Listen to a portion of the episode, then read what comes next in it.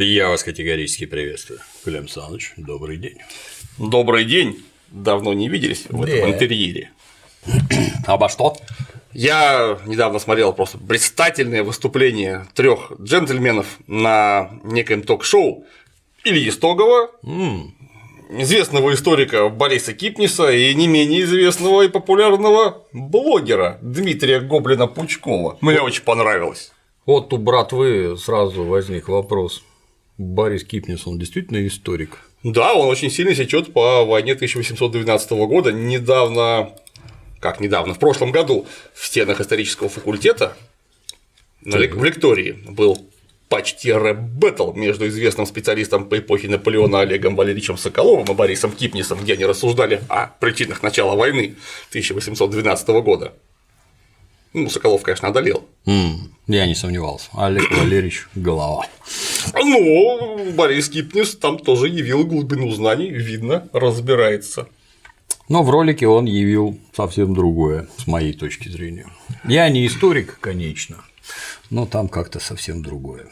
Меня в этом ролике, собственно, из чего я хотел бы сделать повод нашей беседы сегодняшней, небольшой, и заглавие это «Как люди сами делают исторические мифы», буквально о формировании исторических мифов. Потому что началось все, как ты помнишь, э, с вводного слова Ильи Истогова, который сказал, что «а вот я смотрел фильм Александр Невский Сергея Айзенштейна, и там Николай Черкасов такой красивый, белокурый, а потом я в какую-то книжку посмотрел, какую он, правда, не сказал, и где я выяснил, что по-настоящему все было не так, потому что на самом деле Александр Невский-то. Не был Черкасовым!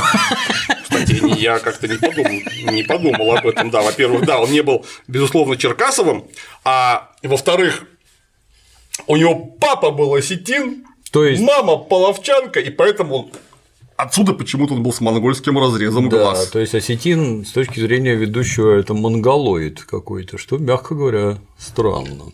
Ну, это, во-первых, это, мягко говоря, странно, а во-вторых, я аж присел. Во-первых, осетин – это не монголоид. Во-вторых, половцы – это от слова полово, то есть солома, они были светловолосые. Поэтому, а, и, и- и в-третьих, Николай Черкасов по реке был нифига не светловолосым, ну, внимательно посмотрите. Там довольно темно-русые волосы, почему он там светловолосый, я не понимаю. Ну, это художественная картина. Я пытался объяснить все время, что художественное кино, оно несколько другие задачи решает, и не мог сказать о том, что, так сказать, подразумевается, чего хотелось бы нам получать от художественного кино. Ну вот недавно наши добрые и давние соседи финны засняли художественный фильм про Карла Густава Маннергейма, который был, как нам Баир рассказывал, голландский швед, что-то там напутано. Конечно. В финском кино его сыграл просто негр. Вот, Вот так. вот черный Маннергейм. Вот так. И все сказали, ну, художник так видит, и что. Он должен был быть черный, Да, гомосексуалист, больной спидом. да. И негр-то он как-то поглавнее, чем монголец. Ничего. Там разница-то как-то. Финляндия не восстала, не вымерла, ничего не случилось. Они должны были закидать э, студию режиссера, который ты снимал, бутылками зажигательной смеси, Сжечь ему машины сжечь машины и измазать двери квартиры говном. и кинотеатр подпалить. С людьми желательно. Как у нас наши эти борцы Свердловск. за нравственность и прочее, да. Что-то. А почему они так не поступили? Я вот удивляюсь. Какие-то они сознательные. Ну, э, речь-то. Европа, что с них А, возьмешь? ну да. Слабачки. Не то, что у нас. Фин уже не тот. Фин пошел не тот, да. Ну, на самом деле, Александр Невский в исполнении Николая Черкасова. Я, конечно, не знаю, как выглядел Александр Невский. Ну, во-первых, Николай Черкасов выглядит там замечательно, это раз. А во-вторых, Николай Черкасов, он не совсем чистый славянин, прямо скажем. У него там с разрезом глаз тоже не все по-славянски, это два. А три, Александр Невский, когда я услышал, что у него папа был осетин, папа это так немножко всего лишь великий князь Ярослав Всеволодович. Подонок. Я думаю, почему он осетин? Он, он Рюрикович! И у нас, мы же, при всем уважении к иудеям, у них Призывали осетина, у нас родство меряется по матери, а у нас-то вроде как по отцу. И, видимо, Это я сейчас расскажу, откуда происходит. Но перед этим, заканчивая, так сказать, с Александром Невским, вводную часть разговора, ну, допустим, был он наполовину осетин. И что? Как это? Вот в чем здесь историческая какая-то неправда? От того, что он был, например, наполовину осетин, это, конечно, не так. Это я говорю, например. Не изменилось бы ровным счетом ничего, потому что у него вся биография, ты просто зашатаешься у Александра Невского. Со всех сторон родства. Угу. Вот сейчас мы это дело, с твоего позволения. Давай, давай. Я в догонку просто разреши выкрикнул. Да. Э, гражданин Кипнис сказал, что в сталинском СССР, я как только слышу формулировку в сталинском, с говорящим уже практически все понятно. Был запрещен этот фильм. Ого! Да, он был запрещен. В 30 каком там седьмом, восьмом снят, а показан только не то в 42-м, не то в 43-м и прочее. Ну, Даже в 40-м показан. В 38-м. Да, в 37 правильно. Даже как-то в горячо любимой детьми Википедии и там есть правдивые вкрапления. Как на русском, так и на английском языке. Это шедевр мирового кинематографа, если вдруг кто не знает. Во всех ПТУ учат. Да, создан под руководством коммунистических продюсеров, и поэтому он является шедевром, в общем-то, гениальным режиссером Эйзенштейном, который за это сталинскую премию отхватил, ну, видимо, ввиду запретов там и прочее, и прочее. То есть, как какой-то я понимаю, что специалист в войне 1812 года, ну какое-то вольное обращение с фактами. Я, если что-то не знаю, стараюсь молчать или хотя бы какие-то округлые формулировки. Зачем сыпать датами, если они неправильные? Ускользнуло от меня. Ну, да. Так вот, по поводу Ярослава Всеволодовича. Папы. Папы Александра Ярославича Невского. Так называемого осетина. Так называемого осетина, да, да, да, да, да. А, во-первых, э, Александр Невский не был никаким вообще осетином, потому что э, жена Ярослава Всеволодовича, Ростислава в крещении Феодосия, Ростислава Мстиславна. Сейчас начнутся наши любимые эти Мстиславы Мстиславичи, Мстислава Ростиславичи и, а, наоборот, Ростислава Мстиславичи. Да. Так вот, у да, и, во-первых, А. Астин, Б. Половец. У Ярослава Всеволодовича была в самом деле жена Половчанка. Как ее зовут, мы не знаем, она была дочь э, хана Кончака. Кончаковна. Угу. Так вот, она умерла, видимо, в 1214 году, а первый ребенок у Ярослава Всеволодовича появился в 1220 году, а Александр Невский, собственно, родился в 1221 году. Так вот, он родился уже от второго брака от Ростиславы Мстиславны. Угу. У дочери Мстислава Мстиславича Удатного. Но это даже невольное обращение с фактами, это вообще незнание. Да. Но вот Ростислава-то Мстиславна, дочь Мстислава Мстиславича Удатного, она имела маму Марию Котяновну, которая была дочерью половецкого хана Котяна Сутоевича. То есть Невский был половец на одну четвертую, таким образом это легко посчитать. Угу. То есть в нем половецкая кровь была такой солидный кусок. Что ж, в общем, было абсолютно нормально, у нас половина князей, ну, там, половина, я говорю условно, большая часть князей и, так, и княжон так или иначе имела э, половецкие корни, потому что мы с половцами с конца XI века непрерывно женились, а, разводились и имели сложные запутанные матримониальные отношения. Но они жили рядом, Девки у них прикольные, видимо. Многие скажут, что это были расово нечистые отношения. Да? Да, да, да, да. Так вот, по поводу расово нечистых отношений, там все было полный кранты. Потому что, собственно, папа Александра Невского, Ярослав Селдыч, вот он а, сын Всеволода Юрьевича Большое Гнездо, известного князя. Мы как-то про него подробно рассуждали. Угу. Вот у него были две жены, то есть кандидатуры на материнство Ярослава Всеволодовича. Первая – это таинственная леди Мария Шевардовна.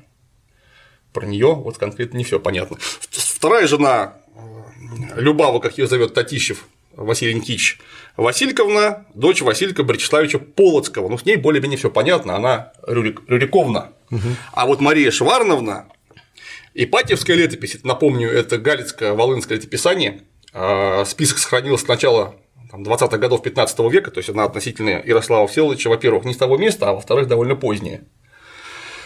Называет младшую сестру Марии Шварновной Ясской княжной, то есть венгерской осетинкой. Угу. Яса – это родственники осетин, которые осели в Венгрии. Угу. Вот. И на этом основании некоторые люди склонны и остальных двух э, сестер Марии Шварновны, в том числе ее саму, считать тоже ясками. Вот. Но тут сразу вступает в дело перекрестные источники. В частности, Лаврентьевская летопись, напомню, это одна из самых старейших э, летописей, которая у нас сохранилась в оригинале 1370-х годов рождения. Это э, книжка Никоновская летопись гораздо позже, вот, но тем не менее они упоминают всего в это время двух шварнов, оба киевляне. Один из них был, собственно, сын киевского воеводы. Почему он осетин? И это имя, я даже не знаю, как, как оно с осетинским этот шварн. Непонятно. И тут же включается третий источник это комиссионный список новгородской первой летописи. Еще одной старейшей летописи а, по происхождению в русском своде летописания.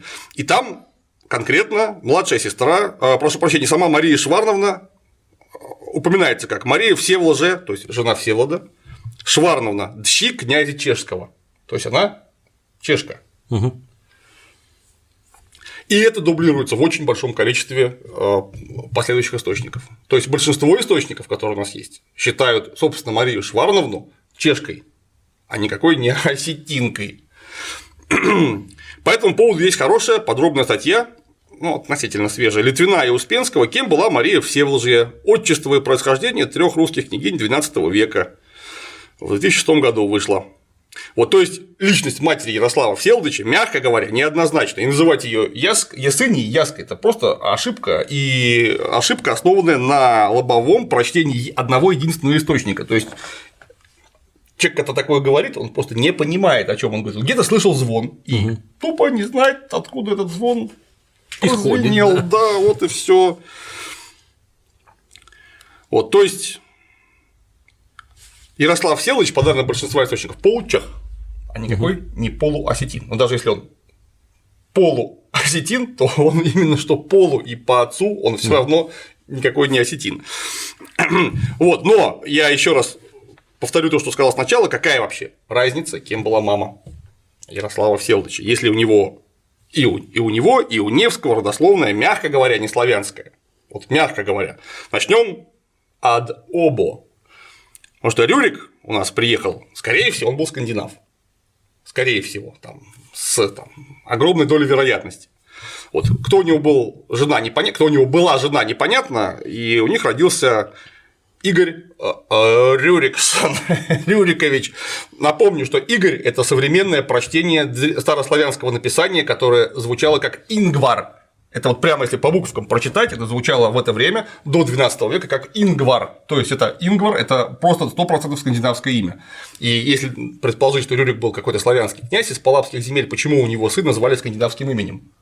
Это был Ингвар.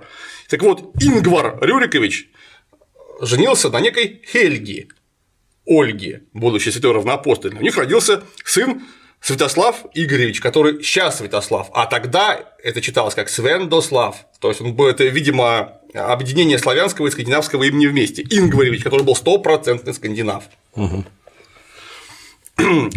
Святослав э, Игоревич был лихой мужчина, у него было очень много всяких разных сожительниц. В частности, помимо законной жены, у него была наложница Малуша, которая непонятного происхождения. Понятно, что она была полонянка-рабыня, угу. судя по тому, что Малуша очень возможно, что она была хазарянка вообще. То есть еврей. Малка. Малка. Это не факт, но есть такая вероятность. В общем, Владимир Святославич, сын Святослава Игоря Игоревича, будущий святой, наполовину скандинав, а наполовину непонятно кто. Может быть, даже еврей. Немножко чуть-чуть. Шил Да, да, да, чуть-чуть шил. Владимир Стаславич, как мы помним из фильма «Викинг», да. взял в жены Рагнеду Рагволдовну, то есть Ранхильд Рёнгвальдсдоттер, потому что ее папа Рогволд, прямо называется в русских летописях того а, а, аутентичных, что он вышел из-за моря. Из-за моря это четкая формула того, что он из-за моря, то есть из Скандинавии. Он был скандинав. Угу. И родился у него Ярослав Владимирович, будущий мудрый, который был таким образом на 75% скандинав, а на 25% непонятно кто может быть еврей. То есть он четверть времени шил только. Я просто слышу, как бьются в корчах наши так называемые патриоты. Дальше хуже. Ярослав Владимирович, он некоторым образом взял в жены девушку, которую звали просто Ингигерт Олафсдоттер, дочь Олафа Шотконунга, крестителя Норвегии. Э, у них получился Всеволод Ярославич, который был на 12,5% непонятно кто и на 87,5% скандинав.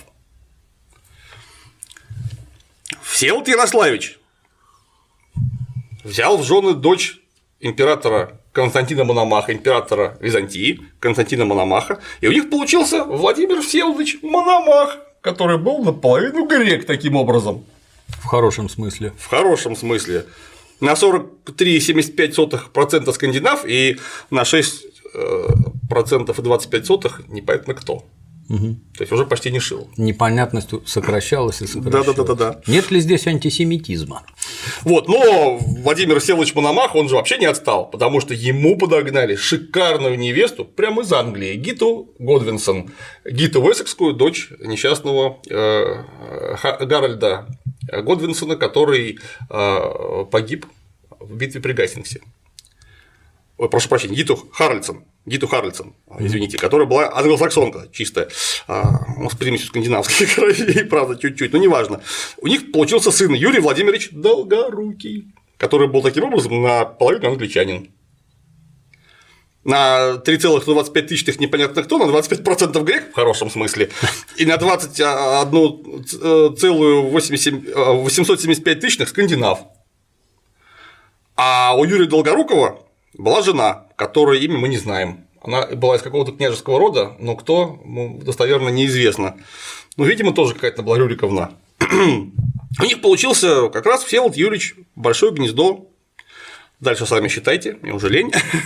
Непонятно, кто все меньше и меньше. Вот, Всеволод Юрьевич родился, э, женился на Марии Шварновной, которая вроде бы чешка. У них получился Ярослав Всеволодович, не осетин. Угу. А у Ярослава Всеволодовича была жена Ростислава Мстиславна, и у них получился сынок Александр Ярославич, будущий Невский. А тут осталось понять, кто такая Ростислава Мстиславна. С ней тоже все в порядке, у нее просто отличная родословная. Папа у нее Ростислав. А, Мстислав, прошу прощения. Папа Ростислав и Мстислав Ростиславич Храбрый, у него вот, понятно, Мстислав Мстиславич Удатный, его угу. папа, то есть дедушка э, Ростислава, а Мстислав Ростиславич Храбрый, у него, значит, была жена, половчанка, собственно, Катяновна. Угу. То есть у нее там было вливание 25% половецкой крови. Вот. А папа и мама Мстислава Ростиславича это Ростислав Мстиславич и некто Христина Шведская. Угу. Вот. То есть она была еще и таким образом на 12,5 шведка. А папа и мама Ростислава Мстиславича – это всего лишь Мстислав Владимирович Великий, которого мама запросто звала Харальд. Ну, потому что… Известным осетинским именем. Известным осетинским именем, так точно. Вот, а у него была э, жена, тоже шведка, Кристина Ингис Доттер, дочь короля Швеции Инги первого. Вот, ну а папа Мстислава Харальда, это, собственно, Владимир Мономах и Гита Весекская. Вот тут у нас как бы родословные сошлись. То есть, смотрите сами, что прикольного в том, что у Саши Невского была какая-то часть половецкой крови, и он вообще не совсем, не совсем славянин, мягко говоря. Там немножко половец, и, возможно, чуть-чуть, ну, возможно, есть такая вероятность, осетин чуть-чуть. Но какая разница? Вот посмотрите, в нем славянская кровь, в нем малуша, возможно, угу. где-то там в поколении была славянкой. Больше славян там не было. Это как с последним гражданином Романовым, в котором была одна 128-я русской крови. Случайно. Что вас как-то не тревожит. Он все равно русский царь, православный и еще чего-то там. Да, это вот нам просто Илья Стогов в телевизор озвучил нечто, что может стать что дурацким историческим а, мифом. Он просто сам его сделал из-за того, что он просто не понимает, о чем он говорит. Вот ни на миллиметр. Мне было бы просто стыдно такое нести. Возможно, это кино его сбило с толку. Да, его какая-то книжка сбила с толку. А ты думаешь, скорее всего, не книжка, а что-то, что он в интернете прочитал. Он же не читатель, он же писатель, ему книжки читать вредно. Ну, на мой взгляд, как-то странно. А вот если взять самый яркий образец в совсем недавней советской истории небезызвестного Иосифа Виссарионовича Сталина. Знаешь, мне вот никогда даже в голову не приходило, кто он. Грузин, осетин, русский, не русский. Какая разница?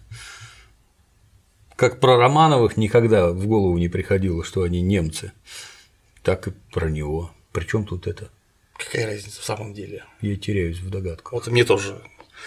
Просто зачем он это выкрикнул-то в начале передачи? Что обманывали нас? Ну, вот это вот всегдашнее, это не только Ильи касательно, всех все время обманывали. И речь всегда идет про школьное образование, что и в школе обманули. А что в школе-то вот из того, что я перечислил, мы не знали. Да я как-то теряюсь. Школа, она все-таки для детей. Для детей информацию подают определенного объема и в хорошо подготовленной для детей форме. Во, как раз специально для детей было внеклассное чтение. Да. Вот в советское время. Мы с Ильей, мы с Ильей примерно одного возраста где-то приблизительно может, чуть постарше, я не знаю, но, в общем, поколение одно и то же. У нас было внеклассное чтение, у нас была прекрасная, иллюстрированная художником Бибиковым великолепная книжка историка Творогова, где это была повесть временных лет, изложена в популярном виде. И вот все, что я сейчас прочитал, там это все было. Вы представляете? И это как-то не смущались детям показать. Никого не обманывали. И, да? и не пытались даже. Это, в общем-то, данные, но они совершенно не секретны. Вот. А историк Борис Кипнис меня очень сильно удивил. Он послушал эту ахинею и ничего не сказал. Вместо этого он прям в телевизор ну, конечно, он не создал, он протранслировал еще один миф.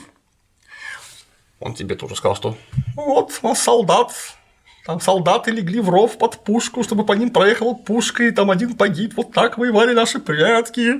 Там все погибли. Ёлы. Все погибли, да, все погибли. Вот, все погибли. Вот, кстати, о птичках. Ты вот в школе играл в слона. Конечно. Это как Многие, может, не знают, что это такое. Это когда один возле стены в школьной так называемой рекреации, в Питере так называются помещения да. для отдыха детей, один становится, упирая руками в стену, другой его держит да. за задницу, следующий этого за задницу, а противоположная сторона, команда другая, там 4 на 4, 5 на 5, они прыгают им на спины. Если тупые, то прыгают как попало, не умеют прыгать и прочее. Мы дети были крайне спортивные офицерские дети. И поэтому у нас было отработано по-другому. Я, например, хорошо прыгал, поэтому я прыгал первый на шею впереди стоящему сразу, без разговоров, попадал. Я плюхался ему на шею. Это не каждый мог выдержать, хотя я немного весил. А следующие два прыгали вот спина к, это, к пузу за мной. Когда мы садились втроем на переднего, он всегда падал, он не мог устоять. Дальше он выл, потому что он не мог встать. И мне вот интересно, во сколько слоев они там ложились друг на друга, и те, которые лежали внизу, они сразу умерли или а, там дышать нельзя или они дождались, когда пушка поедет. То, что в верхнем-то пушка колесами переломает все, что только мог. Как, какова ширина колеи у пушки? Она по головам ехала, по задам. Ну, видимо, куда попадет. Как ложились головами в одну сторону, в разные. Вот так? Или так. Крест так, крест так, так удобнее. Просто пушка шестифунтовая того времени, а это речь идет про 1805 год, как раз система Аракчеева, видимо, уже, она весит без передка без зарядного ящика, то есть одна пушка да. весит 680 килограмм. То есть это как Жигули весит. Дальше, расшите, я уже дальше как бывший военнослужащий поинтересуюсь. А вот этот расход личного состава. Сейчас мы останемся без солдат, мы их своими пушками передавим, еще не доехав до боя. Офицер-то куда смотрел? Что, это, что кто, раз, это кто разрешил? Что они, куда вы лезете? Это да, на самом деле я очень сильно сомневаюсь, что закидав ров людьми, пушку было бы легко провести, потому что она бы в них начала тупо вязнуть, потому что там ширина примерно 2 дюйма у колеса, угу. то есть 5 сантиметров там чуть-чуть больше. Поди, кованое железо. Естественно, окованное стальным ободом угу. по внешнему периметру, она бы просто вот это все превратила там с первого же раза в кровавое месиво и начала бы в них просто вот так зарываться. То есть это, во-первых, во-вторых, это вся история произошла в 1805 году, когда во время русско-персидской э, войны маленький отряд в 300, там, по-моему, 50 человек 17-го егерского полка героически убегал от войска Аббаза Мерзы, наследника престола, по-моему, тогда он был персидского, ему было тогда 15 лет, его послали воевать, у него была очень большая армия, говорят, 30 тысяч. Это, конечно, вранье, угу. но все равно их было там очень сильно больше, чем эти 350 человек, им ничего не оставалось, кроме как сваливать. И, собственно, у них там было то ли одна, то ли две пушки, угу. на которых была вообще вся надежда. Без пушек им был просто полный край при первом же бою столкновении. Из пушек наши ловко стреляли очень. И персы могли из-за этого поостеречься. Но и в самом деле, это да, происходило это все в Карабахе. Угу. Убегали, убегали, убегали, убегали, и э, приходилось перетаскивать пушки по этим очень сложным э, горным местностям. И, видимо, там сталкивались с самыми разными неприятностями. И вот, я точно знаю, что Борис Кипнис видел знаменитую картину Рубо 1898 года, где изображено, где изображено то, как эту пушку перетаскивают по телам. Угу. Но это же 1898 год, и художник Рубо это взял не на пустом месте, потому что первый раз об этом, вот это 1805 год, а первый раз об этом упомянули а, в книжке 1851 года некоего Дмитрия Бегичева, которая называлась, сейчас скажу, «Быт русского дворянина в разных эпохах, обстоятельствах его жизни». Это такая была компиляция мемуаров, воспоминаний, писем, дневников. Короче говоря, это была билетристика ну, может быть, наполовину публицистика. Угу. И вот какой-то сослуживец полковника, который тогда служил в этом самом 17-м егерском полку, вспомнил, что у них был рядовой Гаврила Сидоров, который ловко придумал, как перевести пушки. Придумал, судя вот по этому даже очень недостоверному публицистическому источнику, он так. Солдаты заколотили ружья штыками в землю, прикладами вверх, угу. использовали их как опоры. И поверх накидали всякого, в том числе и других ружей, каких-то досок, черт его знает. То, короче говоря, сделали э, такой аварийно опасный мостик, потому что ров был не очень большой, по которому можно было быстро перетащить пушку. Угу. И понятно, что упорные балки из ружей не очень, прямо скажем, их держали руками хозяева. И вот на этого Гаврилу пушка свалилась колесом на голову и убила его. И в этом, собственно, подвиг. Ну, непонятно, так было или нет, потому что, повторяюсь второй раз, это источник билетризированный. Но это, по крайней мере, не идиотски выглядит. Что-то такое могло бы быть теоретически. Хотя, лично мне не очень понятно, зачем это было 350 человек. Они бы этот ров камнями закидали в течение 10 минут. Может Или быть, 20. утащили бы. Ну, если бы с одной стороны запряглись, а с другой крутили колеса руками, а это не автомобиль. Там спицы деревянные, да, да, да. удобно есть. Там специальные ручки, более Под... того, сзади есть. Поддерживали, на подпихивали. Странно. Закидать-то это проблемы-то какие? Больше тебе скажу, что я, как бывалый танкист, для многих откровений, всегда возишь с собой пару бревен, доски и прочее. Как и всякий толковый водитель у тебя в багажнике лежит топор пила, веревка и всякое такое. В случае чего ты готов Ко всякому. к бою. А ваша профессура готова? Да, вот. А вот дальше эта история начала жить своим, своей жизнью отдельно совершенно от давайте, давайте закрепим. Да. Никто ничего не знает, что Никто там ничего было. не знает. Никто это просто это... в 1851 году. Это после 1805 года, сами посчитайте, сколько лет прошло, появилась книжка. Это не, не донесение о военных действиях, не журнал боевых действий, не документ о награждении того самого Гаврила Сидорова посмертно. Ничего, это просто кто-то вспомнил, что что-то такое он видел. Это как про нашу горячо любимую советско-финляндскую войну. Как известно, у финнов доты были с резиновыми куполами. Ты слышал? Дед рассказывал сам, да, видел. Советский гаубичный снаряд прилетал, бум, об резину и летел обратно на советские позиции. Где, Иногда наверное, даже да. заряжался обратно в ствол. Да, где проклятых большевиков убивал без остатка вообще. Если, конечно, не заряжался ловко в ствол. Для повторного выстрела. Суть в том, что купола были залиты гудроном, и когда с них скалывали бетон, эти самые снаряды, то вот гудрон у солдата вызывал впечатление резины, да, и именно поэтому его никак не прошибить, потому да. что все от него отскакивает. Или горячо любимые у нас финские снайперы кукушки Представить На снайпера, который зимой Сидит на сосне. в валенках залез на сосну, я не знаю на какую высоту, где залез, вот я как это. Как американский кролик зануда из Да, я фильма. не очень снайпер, но, во-первых, в валенках и в тулупе э, даже при ловкости ты как-то не очень залезешь. Это Видимо, раз. видимо, не снимая лыж еще. Да, не отстегиваешь. Это р- чтобы быстрее убежать. Вот он залез на дерево. Где, хочется задать вопрос, финский снайпер залез на дерево? В чаще, где его не видно, и откуда стрелять невозможно, или на опушке, где все видно, и вот этот козел в зимнем лесу, сидящий на дереве перед всеми, вы идиоты, вы не знаете, как снайперы работают. Баир на это объяснил, что Наблюдатели была- сидели. Да, масса наблюдателей артиллерийских в специальных гнездах сидела, оборудованных из досок. Это были Без снайперы, лыж. Да. Это, что характерно, очевидцы подобное сообщали. То есть, ну, ну, идиотия же откровенная. Это недавно было. А тут черт когда, черт что, никто ничего не видел, никаких показаний не оставил свидетельских. Давайте изобретать. И что же дальше изобретать? Так а дальше в 1887 году вышла э, пятитомная Кавказская война историка Василия Потто. Хорошая.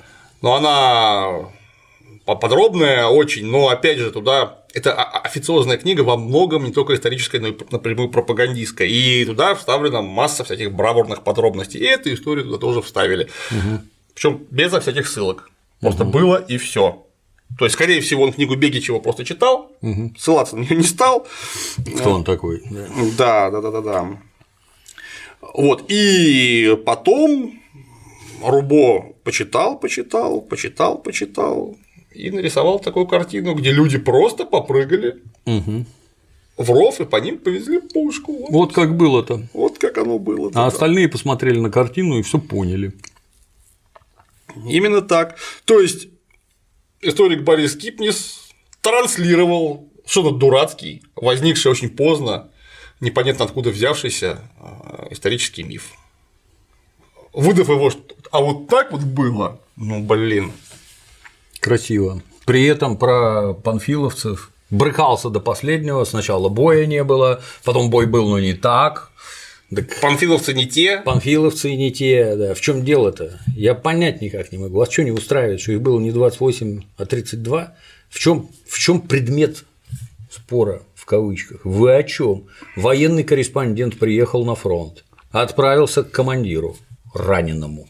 Командир рассказал корреспонденту, как было. Корреспондент написал заметку с литературой, используя свой литературный талант. И что? Он должен был, значит, промчаться в окоп, по всей видимости, пересчитать трупы, каждому сунуть в рану палец, пошевелить, действительно. Точно ли- труп? Да, точно, не косит ли елы палы Как там? затребовать журнал боевых действий секретный. Немецкий, в первую в очередь. первую очередь, Потому конечно, что, что, мало ли этот командир врет. Ну, Оба оба врут, действий. да, и сопоставить, и после этого уже думать, прежде Чё чем писать? свои заметки писать, и цифры какие указывать, елы палы это, это к чему вообще? Это зачем? Если эта заметка помогала бойцам в то время биться как львам и не пропускать немцев к Москве, а войну закончить в Берлине, это замечательная заметка, каковой она, собственно, и являлась. Разоблачать с позиции сегодняшнего дня, а вот мы знаем, что их было 130, а не 28, а в какой-то момент было 28, например, потому что они там массово погибли. И что? Что это меняет? А фильм у вас основан на мифе. Он не на мифе основан, он основан на фактах обороны Москвы.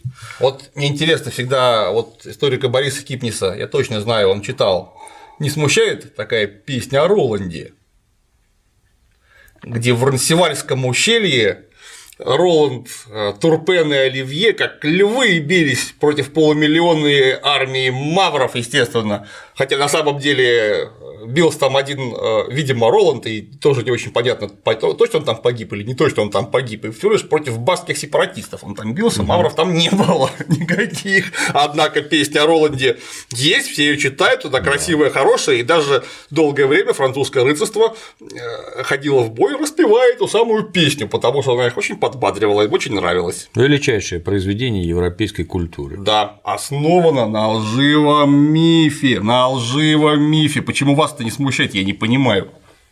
А никак. Там, как повторюсь, как только прозвучали слова «сталинский СССР», дальше все понятно.